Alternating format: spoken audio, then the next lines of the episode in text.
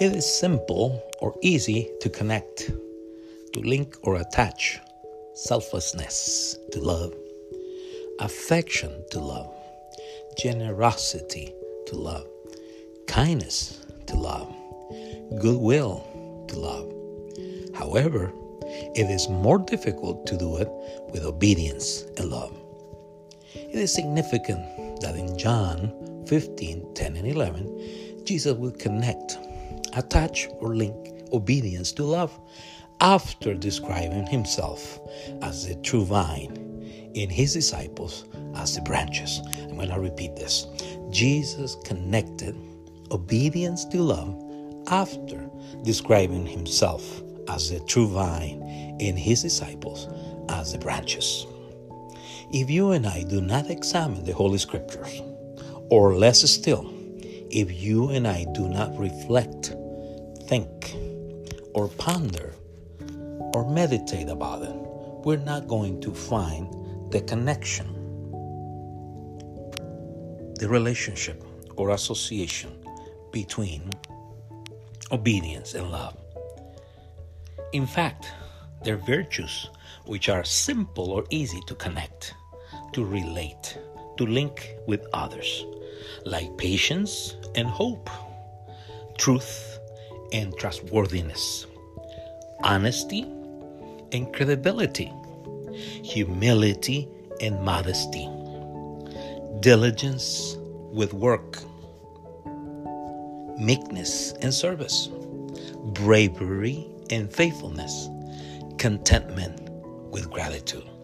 I'm going to repeat this and say this that it is simple or easy to connect patience and hope, truth and trustworthiness, honesty and credibility, humility and modesty, diligence with work, meekness and service, bravery and faithfulness, contentment with gratitude. If you and I consider one of the main features which the Apostle John highlights in 1 John 5 3 about God's commandments, we're going to understand why Jesus connects, links, or attach or attaches obedience to his commandments to loving God. In such a text, John highlights that God's commandments are not burdensome that they're not heavy, that they're not enslaving, or that they're not oppressive. For this is the love of God, he says, that we keep his commandments, and his commandments are not burdensome. And his commandments are not burdensome.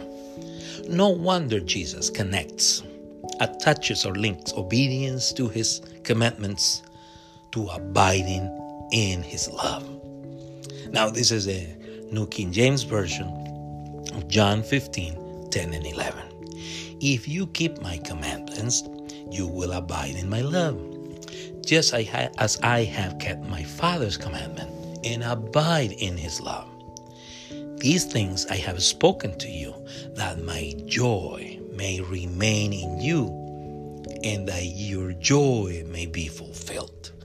Now, this is the New Living Translation of the same passage, John 15 10 and 11.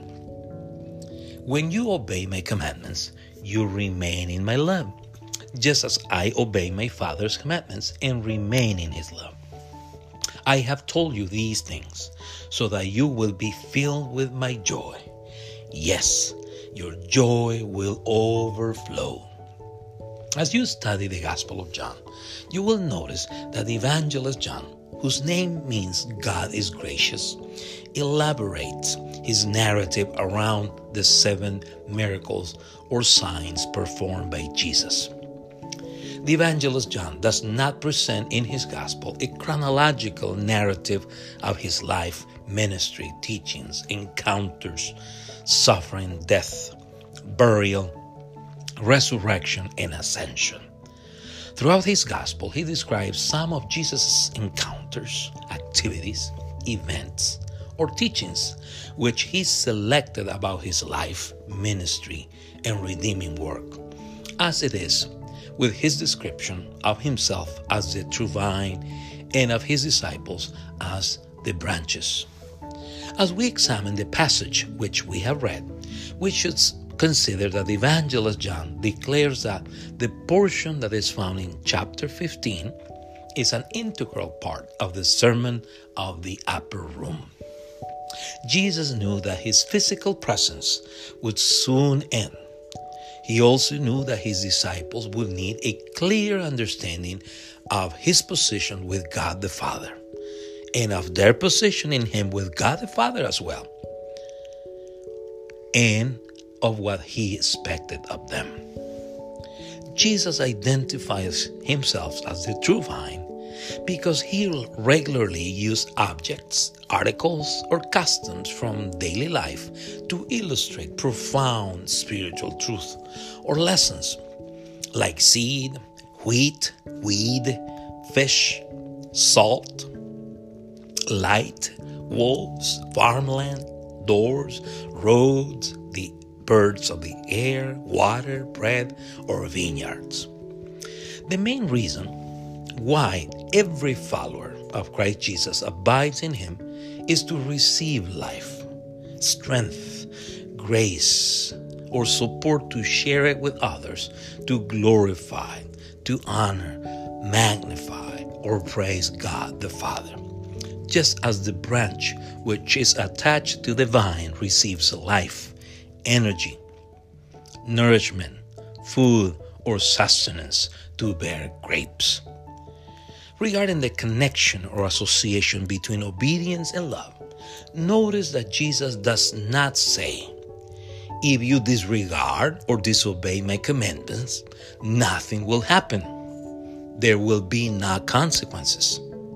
Neither, he says, if you keep, if you obey, if you carry out, if you observe, or if you comply with my commandments, nothing will happen. There will be no consequences. Instead, he says, if you keep my and obey, and if you carry out, if you observe, if you comply with my commandments, you will abide in my love. You will abide. You will remain. You will stay in my love just as I have kept my Father's commandments and abide and remain and stay in his love. These things I have spoken to you that my joy may remain, may stay in you, and that your joy may be fulfilled. So, the statement if you keep, if you obey, if you carry out, if you observe, or if you comply with my commandments, you will abide in my love, just as I have kept my Father's commandments and abide, remain, or stay in his love. Suggest that a man or a woman who keeps, obeys, carry out, or observes, or comply with Jesus' commandments makes them the invisible visible, make the intangible tangible. In other words, a man or a woman who obeys, who keeps, fulfills, or complies with Jesus' commandments, such as go and make disciples, when praying, forgive, go throughout the world and preach the gospel to every creature, bless those who curse you, pray for those who insult you, love your enemies. They manifest or express their love for Him by doing so. So, if it is simple or easy to connect, relate, or link patience and hope, truth and trustworthiness, honesty and credibility, humility and modesty, diligence with work, meekness in service, bravery in faithfulness, contentment with gratitude. It is simple or easy to connect, to attach or link obedience to love, because a man or a woman who loves Jesus obeys him. a man or a woman who obeys Jesus demonstrates or manifests that he or she loves him.